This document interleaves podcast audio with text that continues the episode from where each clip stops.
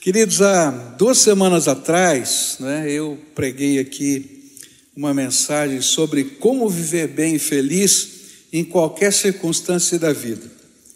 E um dos ensinos daquela mensagem foi troque a ansiedade pela oração, né? baseado lá em Filipenses capítulo 4, né? Então, a palavra do Senhor dizia e diz, né, que a gente tem que levar a Ele as nossas petições, súplicas, com ação de graças, né? E a paz do Senhor, que excede todo o entendimento, vai guardar a nossa mente e o nosso coração. No entanto, essa semana, a Cleusa passou muito mal. E foi um final de tarde, noite, assim, muito ruim, horrível. E lá pelas quatro horas da manhã, já com a luz apagada do quarto, eu tentava dormir e não conseguia conciliar o sono, porque eu estava ansioso, estava preocupado. Quando veio então à minha mente, não é, esta pergunta: como é que a gente troca a ansiedade e a preocupação pela oração quando a gente não consegue nem orar? E eu não sei se você já viveu momentos assim, né, que você está tão ansioso, está tão preocupado que você não consegue nem orar. Parece que a cabeça da gente vai fugindo. Você diz assim: agora eu vou fazer uma oração. E aí você começa a orar e de repente a mente vai para um lado, vai para outro. Eu não sei se já aconteceu isso com você, mas estava acontecendo comigo naquela madrugada. Tanto é que eu não conseguia dormir, não é? E nesse momento de preocupação, como é que a gente troca a preocupação e a ansiedade pela oração? E foi interessante o que aconteceu logo em seguida, porque enquanto eu pensava nisso, o Espírito Santo começou a ministrar no meu coração e me fez lembrar. Eu estava deitado, não estava com a Bíblia aberta, mas me fez lembrar de 2 Reis, capítulo 4, versículos de 1 a 7. Segunda Reis, capítulo 4, versículo de 1 a 7, conta a história de uma viúva. E essa viúva vai bater na porta de Eliseu. E ela então diz para Eliseu: Olha, o meu marido é um discípulo do Senhor, que mora aqui na escola de profetas, morreu. E agora os credores estão batendo na minha porta e estão ameaçando levar os meus filhos como escravos. E aí Eliseu olha para ela e pergunta, não é? O que, que eu posso fazer por você? E aí eu comecei a, a pensar nessa história. E é interessante porque aquela mulher, ela se aproxima de, de Eliseu, ele diz assim: Olha, o meu marido não era só seu discípulo, mas ele era profeta e ele era temente a Deus e morreu.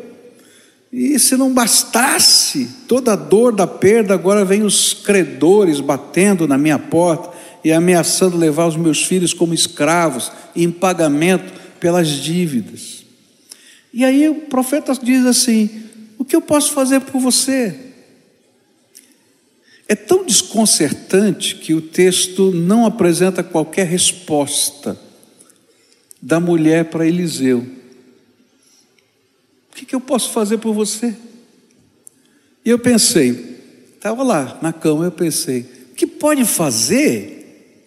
Ora, pode ajudar, paga as contas, quem sabe me abriga na escola de profetas, vai lá tomar minha causa junto aos credores.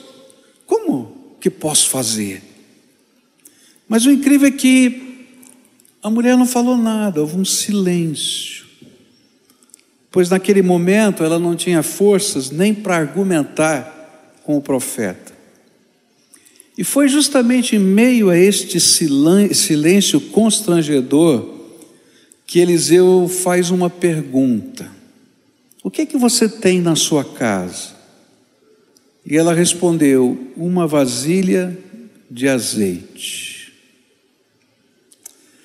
E aí, nessa, nesse momento lá, quatro horas da manhã, deitado, luz apagada, A primeira grande resposta sobre o que fazer quando não temos forças nem para orar foi o poder do silêncio na presença do Pai. Quando estamos na presença de Deus, sem força sequer para orar, mas estamos na presença de Deus, o nosso silêncio se transforma em oração. Não é incrível isso? E é interessante porque esse silêncio é um grito ensurdecedor de socorro, um clamor desesperado por intervenção, um clamor silencioso, mas poderoso, porque move o Deus que se assenta no trono. E aí veio para mim a primeira resposta. Quando não conseguimos orar, precisamos simplesmente entrar na sala do trono. Porque quando a gente está na sala do trono, mesmo sem conseguir falar nada, a nossa presença ali já é uma grande oração. E aí eu me lembrei da cena de Jesus conversando com Maria, irmã de Lázaro. Lembra dessa cena? E interessante porque Marta conversa com Jesus, discute teologia com Jesus, mas Maria simplesmente abraça os pés de Jesus e chora. E aí a Bíblia diz que Jesus chorou. Não tinha palavras, só tinha a presença e a transmissão do que havia na alma. O segredo foi aquilo que o Espírito Santo me falou naquela noite, é permanecer na sala do trono. Não saia de lá, porque só Ele pode reverter a tua situação. Até quando você não tem palavras. Mas eu continuei meditando naquele texto. Interessante, né? A gente está lá e é tão gostoso, né? Porque a Bíblia faz parte da vida da gente, da história, e o texto vinha tão claro na minha mente. E aí então me lembrei do que do que o profeta disse. O profeta disse: Diga-me o que você tem em sua casa. E ela respondeu: Esta sua serva não tem nada em casa a não ser um jarro de azeite. Eu não tenho nada em casa, só tenho uma botija de azeite. Eu acho que esta pergunta, que prontamente foi respondida, gerou, numa fração de segundos, uma certa indignação no coração dessa viúva profeta, se eu tivesse algo de valor, você não acha que eu já teria usado? Eu tenho filhos para sustentar. Eu não consigo entender porque ele levou meu marido e me deixou sozinha com todos esses problemas, e agora querem escravizar os meus filhos. Se eu tivesse algo de valor, eu trocaria imediatamente por um pouco de tranquilidade e dignidade. Não está isso na Bíblia, mas eu pensei. Eu acho que ela pensou também. Por isso ela respondeu de uma maneira tão direta: Eu não tenho nada, só tenho uma vasilha de azeite. E com isso ela queria dizer: olha, eu não tenho farinha, eu não tenho pão, eu muito menos tenho dinheiro para salvar os meus filhos. E foi nesse momento que o Espírito Santo me deu a segunda resposta. A pergunta de o que fazer quando não se consegue nem orar. nós entregamos o que temos nas mãos de Deus.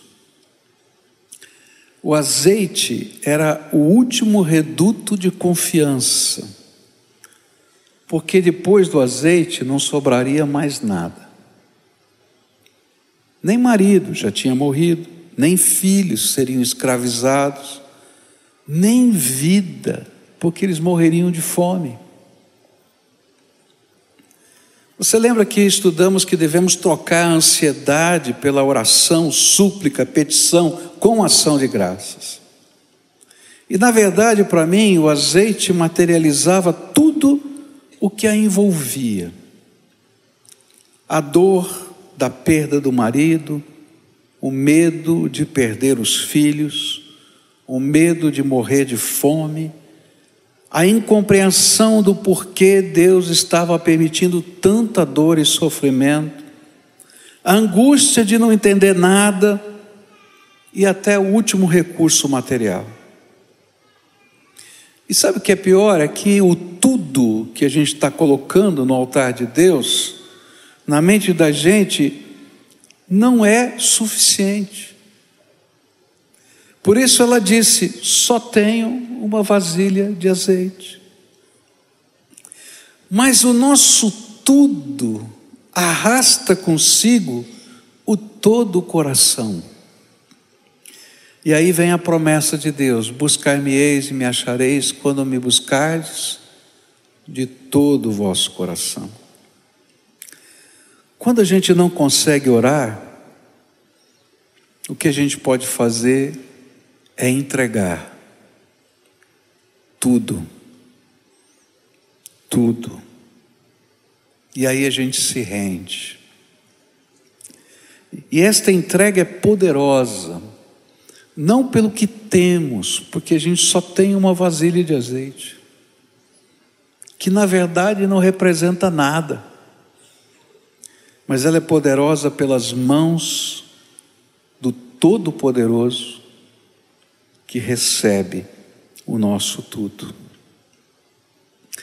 Eu ainda estava tentando conciliar o sono,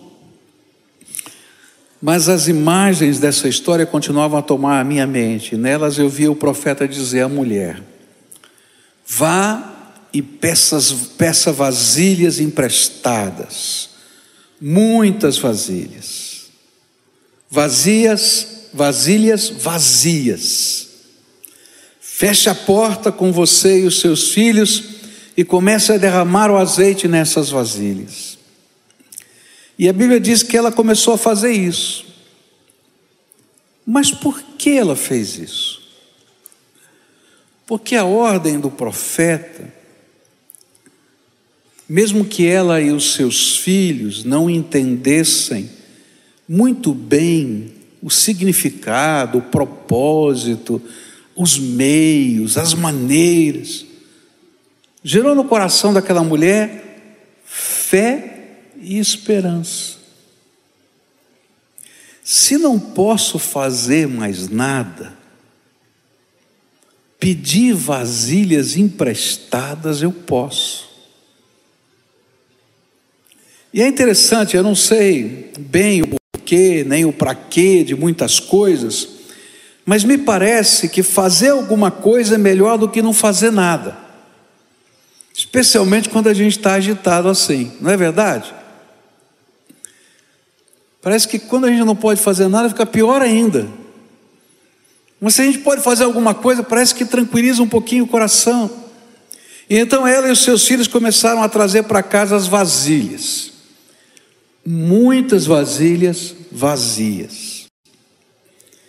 E é por isso que quando não conseguimos orar, muitas vezes somos movidos a fazer o que até pode parecer tolo aos olhos dos outros, mas que servem porque as pessoas poderiam dizer de que servem vasilhas vazias, mas a gente faz algumas coisas.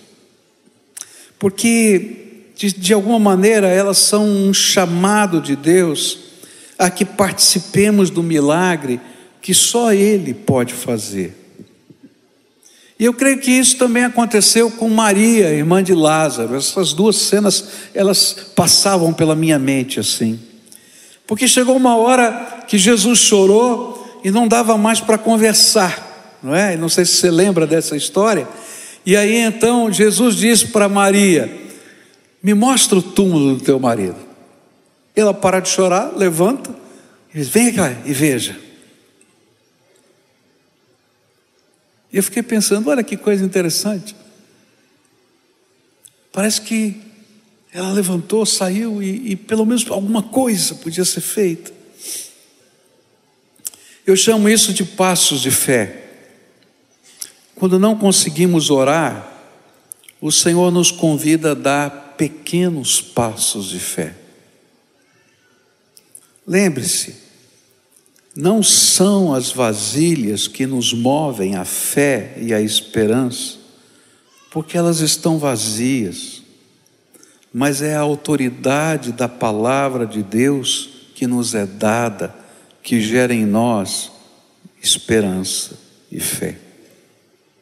E eu acho interessante perceber que as vasilhas eram emprestadas. E eu fiquei pensando, Senhor, por que vasilha emprestada? Bom, tem muitas razões, é porque talvez ela não tivesse a quantidade de vasilhas necessárias, mas eu acho que na sabedoria de Deus tinha algo mais.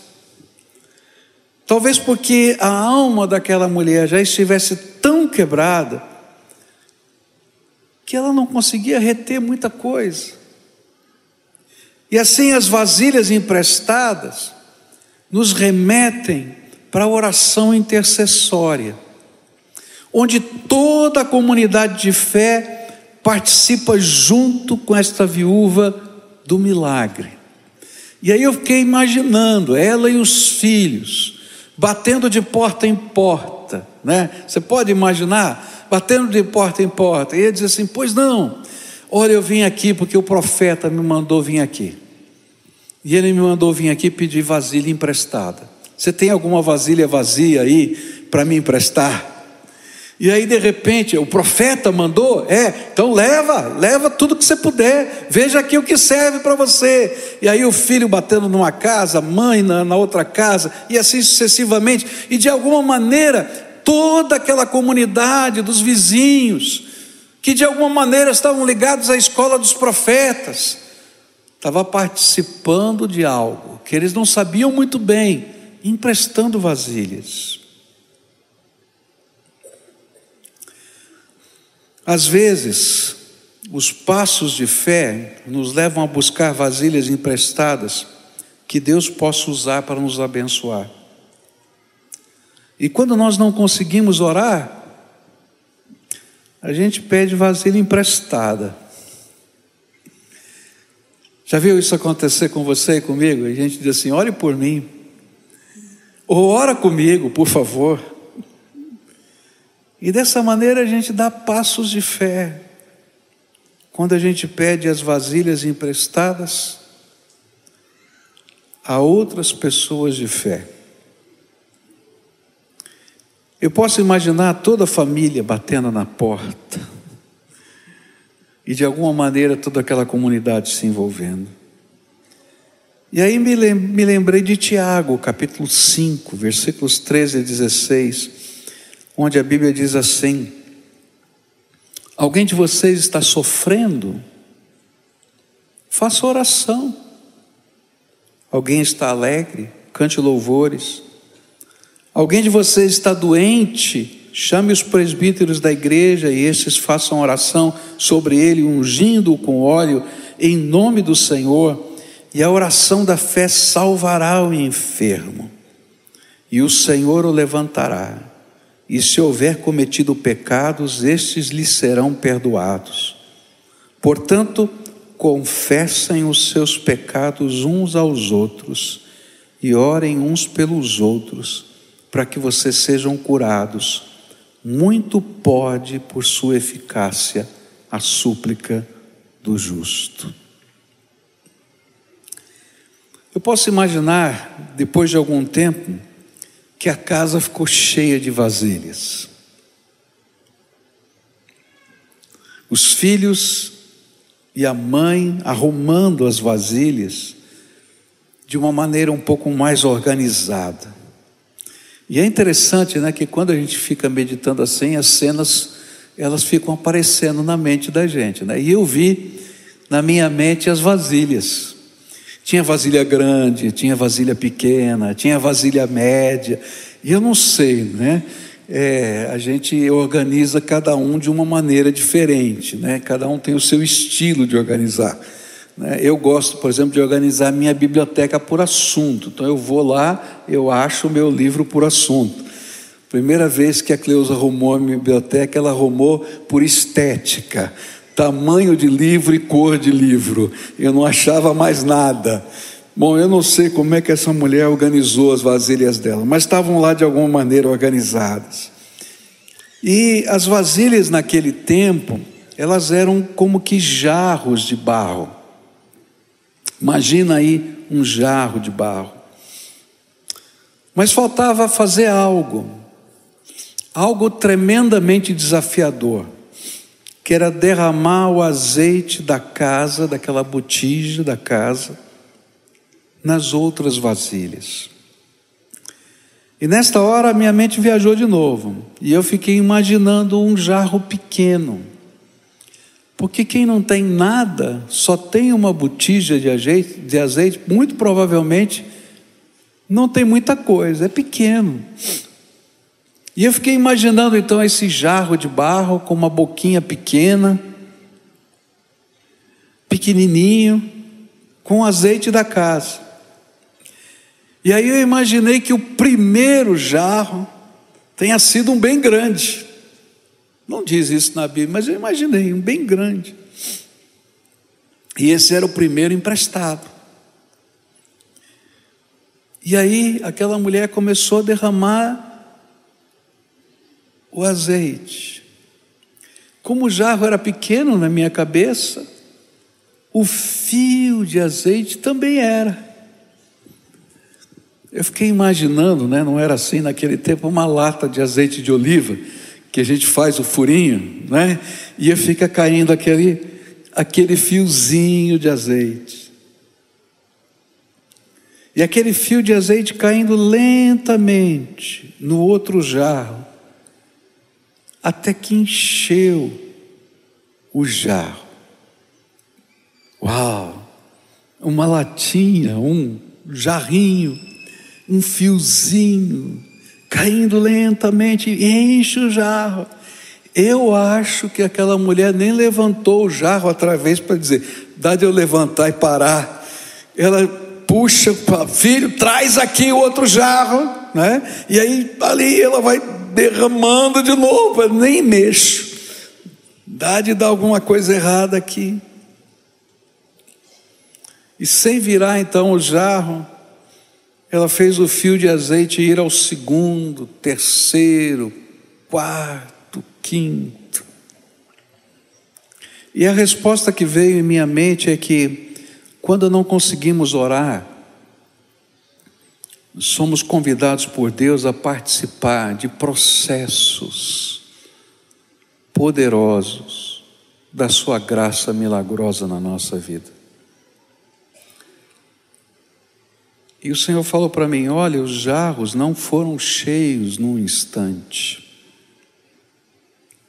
Era um fiozinho de azeite permanente, contínuo, com o suprimento do céu que se derramava pouco a pouco nos vários vasos emprestados daquela casa.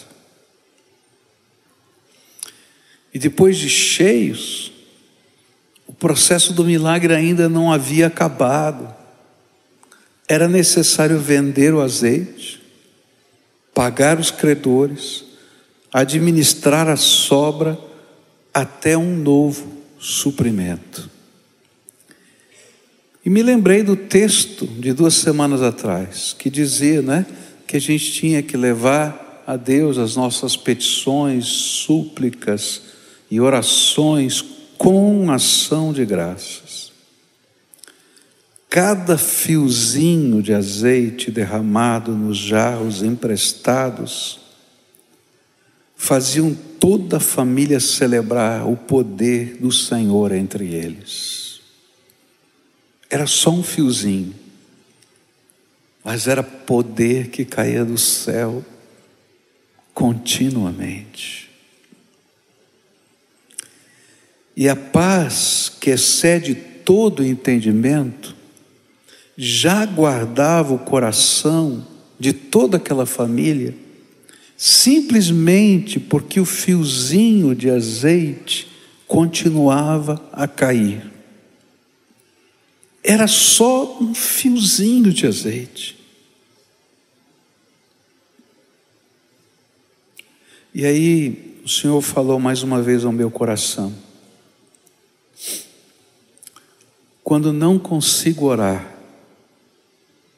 eu me aproprio da esperança e fé, do fiozinho de azeite que não para de jorrar do trono de Deus na minha vida. E aí eu consegui dormir.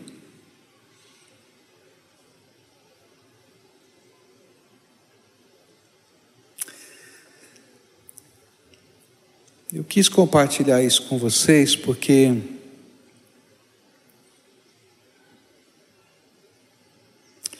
Não é fácil trocar a ansiedade por oração.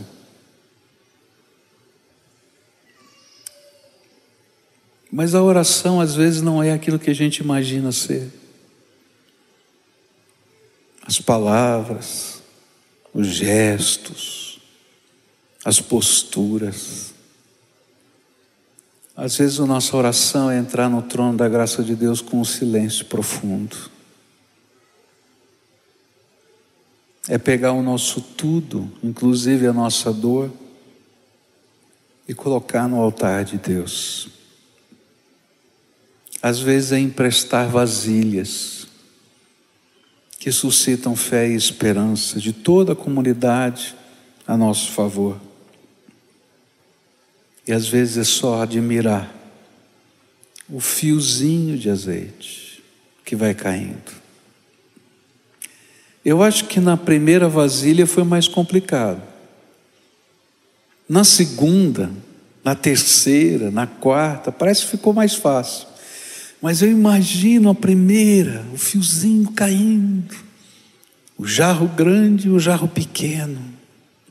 Será que vai dar? Será que a gente vai conseguir? E se não der?